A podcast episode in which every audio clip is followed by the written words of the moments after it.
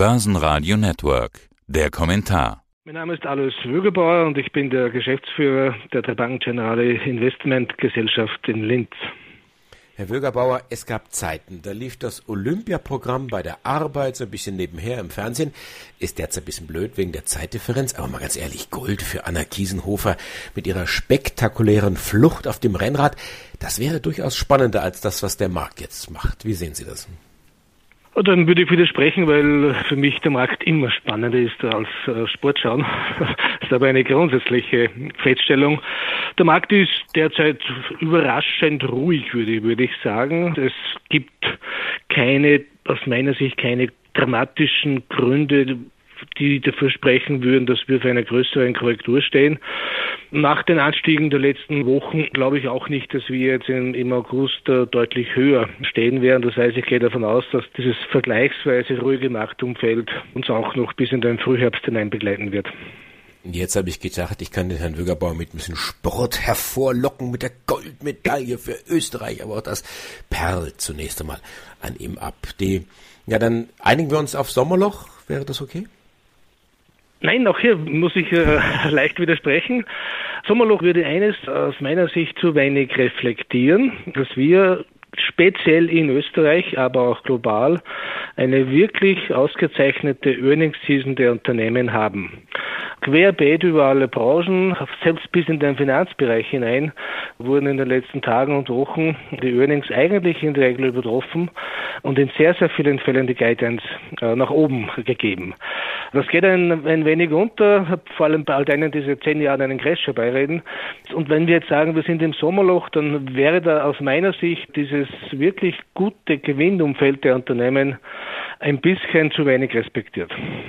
Also ich bin bei Ihnen. Wir sehen eindrucksvolle Steigerung, gar keine Frage. Gut, es ist auch ein Stück der Tatsache geschuldet, dass wir aus diesem Corona-Jahr kommen und uns dann ja, mit sehr schwachen Zahlen dann zunächst einmal mhm. äh, vergleichen.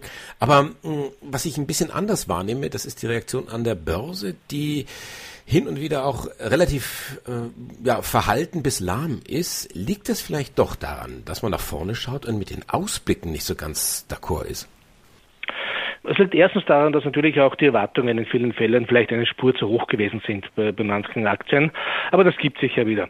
Aber ich glaube, es liegt in erster Linie daran, dass zwei Effekte zwischen den Zeilen da und dort ein bisschen durchklingen und da muss man einfach ein, zwei Quartale sehen, wie es hier weitergeht. Es geht ganz banal bei vielen Firmen um die Frage, erstens, wird es auch in Zukunft gelingen, äh, die steigenden Rohstoffpreise an den Endverbraucher weiterzugeben, sprich die Margen zu halten? Und zweitens, wie stark wird denn von der Lohnseite auch mit Blick auf 2022 quasi Kostendruck kommen.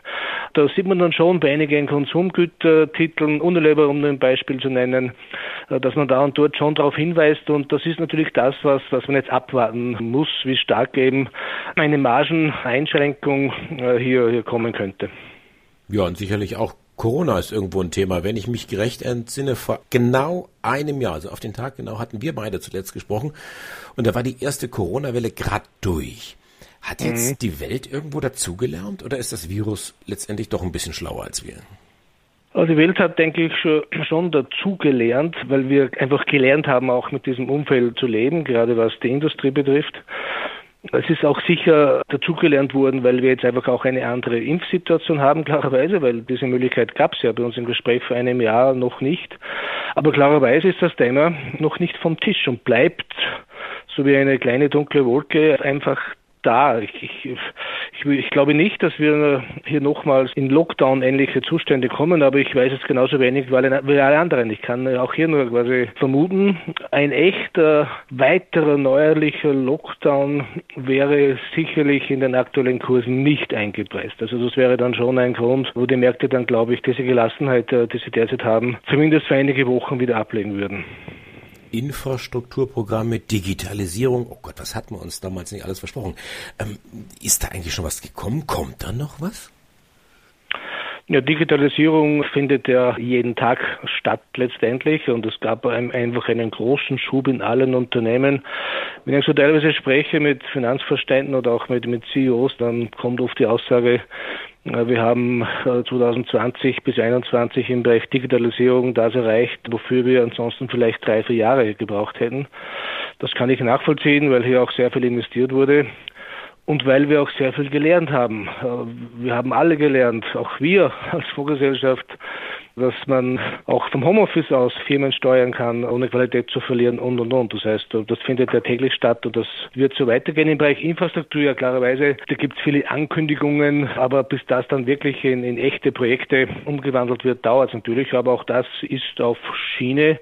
Das Sentiment ist ja oft wichtiger als dann die effektive quasi Realisierung und insofern sind wir schon auch weiterhin Treiber für die Konjunktur und auch für die Konjunkturerwartungen vor allem.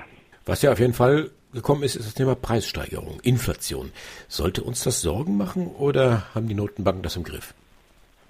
Sorgen machen sollte es uns nicht. Man, man sollte es äh, beobachten. Ich glaube, es ist ein wesentlicher Teil dem Basiseffekt geschuldet. Also wir werden sicher natürlich in den letzten Wochen noch hohe Zahlen sehen, aber es wird sich äh, einpendeln. Das heißt, wir sind im Lager derer, die sagen, es ist schon ein Basiseffekt und kein neuer, völliger Dauerzustand weil damit wir 2022 mit Blick auf 21 wieder in den USA zum Beispiel 5% Inflation haben müssten, da müssten wir wieder solche Rohstoffpreisanstiege haben. Also all das müsste sich wiederholen, die ganzen Konjunkturprogramme, die Geldgeschenke an die Bevölkerung und so weiter. Daher glauben wir schon, es wird sich einpendeln. Die Notenbanken haben es in meiner Wahrnehmung eigentlich nicht im Griff, aber das werden die natürlich anders sehen und so auch niemals formulieren. Denn was soll man denn tun in Wahrheit? Es wäre ja fatal, zuerst, also gemeinsam mit der Politik, Tausende von Milliarden ins System zu pumpen und dann eine Konjunkturerholung mit Zinserhöhungen äh, wieder zu gefährden. Das heißt, das wird nicht stattfinden. Da bin ich felsenfest davon überzeugt, das sind Scheingefechte, aber es wird nicht stattfinden. Und warum sollte es denn auch? Die EZB wünscht sich seit 2012, seit Eurokrise, eine höhere Inflation und hat sie eigentlich bis heute nicht erreicht. Also warum sollten denn die Notenbanker dagegen steuern? Und ein letzter Gedanke noch dazu. Ich glaube, man muss auch immer sehr aufpassen, welche Inflation haben wir. Wir haben derzeit keine Inflation aufgrund von überbordenden Investments, aufgrund von Euphorie, aufgrund von was auch immer. Wir haben eine Inflation aufgrund von Problemen in den Lieferketten und aufgrund der Rohstoffpreisanstiege, aber vor allem aufgrund von Problemen in den Lieferketten. Und nur weil die EZB oder die, die US-Fed die Zinsen erhöhen würde, ja, nur deswegen kommt ja kein Tanker aus Asien schneller. Und deswegen wird auch keine Chipfabrik äh, schneller gebaut, um den Chipnotstand zu beenden. Das heißt, ich glaube einfach, dass wir das aktuelle Inflationsumfeld nicht wirklich über Zinserhöhungen bekämpfen könnten, selbst wenn wir wollten. Aber Stichwort Asien, wie gehen Sie mit dem Thema China um? Da wurde jetzt ja zuletzt doch sehr viel Geld abgezogen. Die Regulierungswut der Regierung wird da in allererster Linie als Grund genannt. Aber mal davon abgesehen, ist der Markt in China tatsächlich noch so stark oder gibt es da doch irgendwo Wackler, die wir beachten sollten? Also auch hier äh, ganz klare Aussage, China ist das Thema, das uns momentan am meisten Sorge macht und auch am meisten beschäftigt, weil hier schon äh, nicht ganz klar ist, was will denn äh, China weltpolitisch und das wird uns, glaube ich, auch noch mehr beschäftigen, als uns lieb ist. Vor ein, zwei Jahren wurde dieser Konflikt USA-China sehr, sehr einseitig von der europäischen Medienwelt Richtung Präsident Trump quasi hingedeutet. So einfach ist die Welt halt nicht und das sieht man jetzt. China ist einfach quasi machthungrig. Nichts darf stärker sein als die Partei. Und wir hatten auch, um hier ganz offen zu sein, klarerweise auch Investments in Alibaba und Tencent. Wir haben uns zurückgezogen, weil einfach nicht ganz klar ist, wohin das Land will. Und natürlich, wenn so Dinge passieren, dass Bildungsunternehmen auf einmal zu Non-Profit-Organisationen umgetauft werden und die Kurse dann um 80 Prozent runtergehen, dann glaube ich schon, dass wenn es so weitergeht, China-Aktien bis auf weiteres mit einem Risikoabschlag zu bewerten sind, weil sie der Willkür der Politik einfach ausgeliefert sind. Also wir sind sehr kritisch und ich würde auch da äh, noch nicht grünes Licht geben, jetzt zu sagen, es ist vorbei. Wie stellen Sie sich derzeit auf? Wo haben Sie Ihre Strategie angepasst?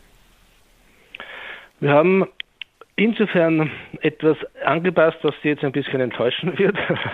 Wir haben derzeit wirklich, und das ist bei uns relativ selten, eine relativ neutrale Strategie. Das heißt, um es kurz zu erläutern, Wir waren auch sehr großlastig über einige Zeit, das sind wir jetzt nicht. Wenn wir unsere Top-Picks so durchgehen, dann kommt etwa die Hälfte aus dem Value-Universum und die Hälfte aus dem Growth-Sektor, um sehr vereinfacht jetzt darzustellen. Wir machen momentan wenig Wetten, weil der Markt einfach Orientierung sucht und da sollte man sich nicht zu weit aus dem Fenster lehnen. Das ist die erste wichtige Botschaft. Was die Aktienmärkte betrifft, sind wir hoch investiert. Um noch hier eine Zahl zu nennen, wir haben etwa 80 Prozent unserer Risikobudgets ausgenutzt. Das heißt, wenn jetzt äh, ein Kunde sagen würde, Aktienquote bei mir ist maximal 50 Prozent in seinem Fonds, dann hat er derzeit 40. Äh, also auch eine sehr optimistische Auslastung. Und wir haben auch wieder aufgrund der Idee zu sagen, man weiß ja nicht, Inflation, China und so weiter, eine vergleichsweise hohe Gewichtung von Rohstoffen und Gold, die bei klassischen Mischfonds, wo uns der Kunde alle Freiheiten gibt, etwa 10 Prozent liegt. Das heißt, zusammengefasst haben wir im Aktienbereich derzeit ungefähr ungewöhnlich wenige aktive Wetten, haben Goldrohstoffe relativ hochgewichtet und haben zuletzt im, im Bereich der Anleihen eben aufgrund der Situation, dass US-Zinsen wieder erwarten oder wie erwartet, je nachdem, äh, nicht gestiegen sind, haben wir auch Bereiche wie Emerging Markets zuletzt tendenziell zugekauft im Anleihebereich. Was halten Sie grundsätzlich von Absicherungen? Wie halten Sie es damit? Ja, das ist je nach Kunde verschieden. Es geht immer darum, habe ich einen Bilanzstichtag mit Ultimo Dezember oder bin ich eine Stiftung, die das Vermögen in die nächsten zwei Generationen rüberbringt. Das kann man so per se nicht sagen. Ab und zu Risiko rauszunehmen, das teile ich klarerweise. Ob es dann eine Absicherung ist oder eine Cash-Position, sei dahingestellt. Ich bleibe aber dabei, angesichts des Gesamtumfeldes und angesichts der unglaublichen Menge an Kapital, die global Veranlagung sucht, wäre ich mit Absicherungen und zu viel Cash momentan eher zurückhaltend. Alois Wögerbauer, Fondsmanager drei Banken Generali. Dankeschön für dieses Interview. Gerne. Börsenradio Network AG.